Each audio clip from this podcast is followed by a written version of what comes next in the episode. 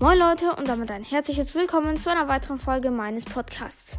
Und heute möchte ich die Top 3 unterschätztesten Blader machen, weil Spikes Turbocast, der jetzt Weltrax Bay Podcast heißt. Also könnt merkt euch das. Damit, falls ihr, also ihr solltet euch das merken, falls ihr ihn hört, dass ihr ihn wiederfindet.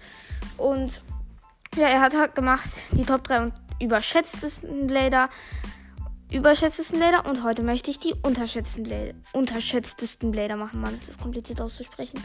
Und, also es ist kein Ranking, aber es sind halt drei Blader.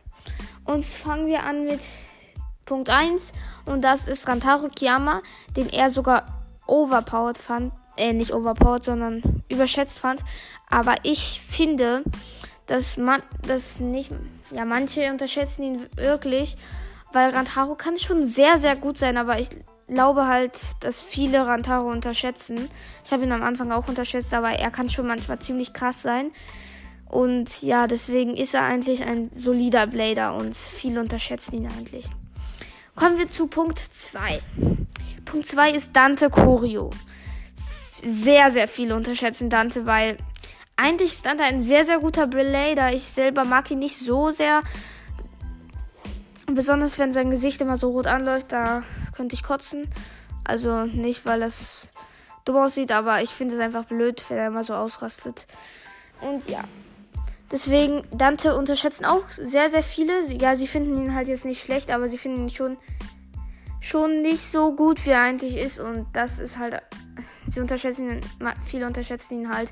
Und deswegen ist Dante, also Punkt 2 ist Dante. Und kommen wir zu Punkt 3. Und Punkt 3 ist Silas Carlyle. Silas Carlyle, also Silas, wird richtig unterschätzt, wirklich. Sehr, sehr viele unterschätzen Silas, vermute ich jedenfalls. Ich kann es ja nicht wissen, aber ich glaube, das ist halt meine Meinung, weil ich glaube, dass viele Silas unterschätzen. Und Silas ist aber eigentlich ein sehr, sehr guter Blader und hätte sich auch mal so eine 7 8,1 von 10 verdient und ist deswegen ein sehr, sehr solider Blader, aber viele unterschätzen ihn. Er hat auch viele Battles gewonnen, auch viele verloren. Er trainiert auch immer sehr hart und aber er ist, ist nicht so krass, aber er ist auf jeden Fall ein sehr solider und guter Blader.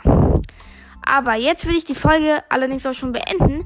Schreibt mir mal in die Kommentare, ob ihr meiner Meinung nach meiner Meinung seid oder wenn nicht, dann könnt ihr mir schreiben, halt, das ist komplett falsch. Und dann schreibt mir halt eure Meinung in die Kommentare. Und damit, ciao, ciao.